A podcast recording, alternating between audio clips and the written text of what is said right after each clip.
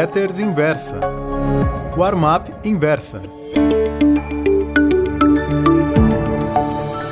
Oi, meus amigos. O título da crônica da Warm-up Pro de hoje é IPO da Fortuna. Faço questão de manter, no mínimo, 10 exemplares de cada livro impresso que publiquei. Três deles tiveram edições com capas diferentes.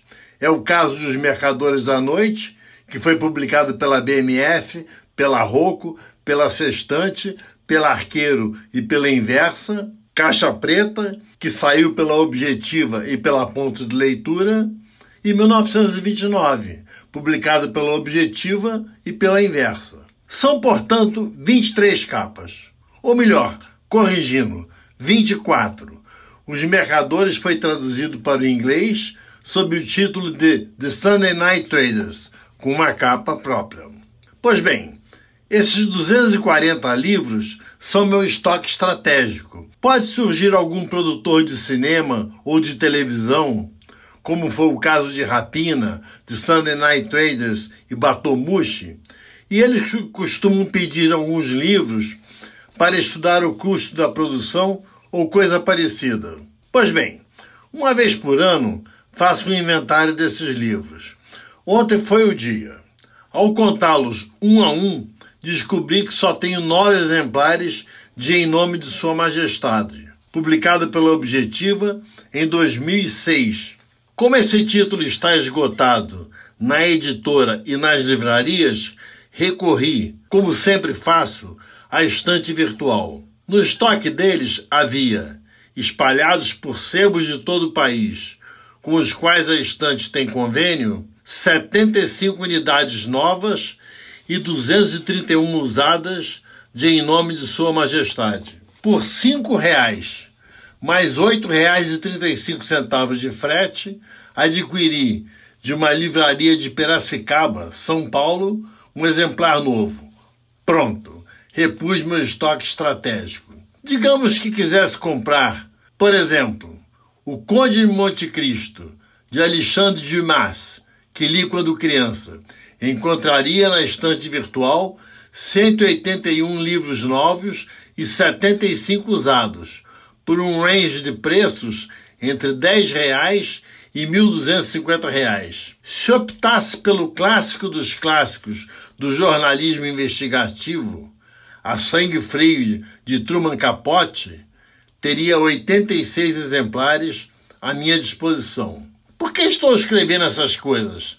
Para promover vendas da estante virtual? Promover meus livros? Nada disso.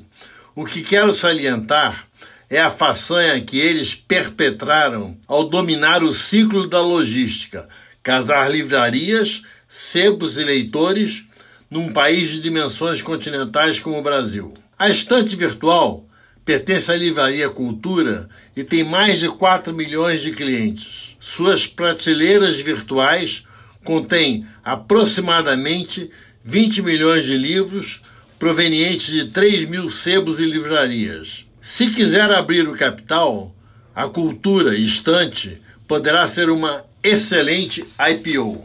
E por que fariam isso? se está tudo dando certo? A resposta é simples.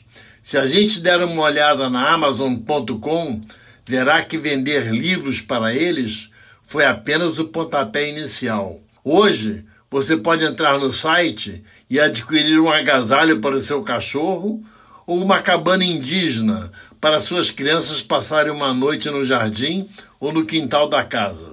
O mais difícil a estante virtual já fez. Agora é só expandir o leque. Talvez para isso, para isso seja necessário uma IPO.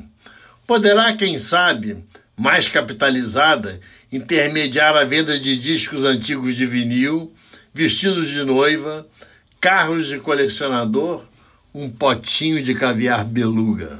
Caro amigo leitor ou intermediário financeiro, prospectar ou investir em empresas como a estante virtual, e ela aqui é só um exemplo, desde que se disponham a abrir o capital e crescer para todos os lados, pode ser o grande negócio de sua vida. De olho vivo nesses empreendimentos de potencial quase ilimitado. Quem sabe vem aí a IPO de sua fortuna. Só para adoçar sua boca, lembro que a Amazon.com, que começou apenas vendendo livros novos estocados em um armazém, é a décima, décima terceira empresa do mundo em faturamento, nada menos que 233 bilhões de dólares anuais. Muito obrigado.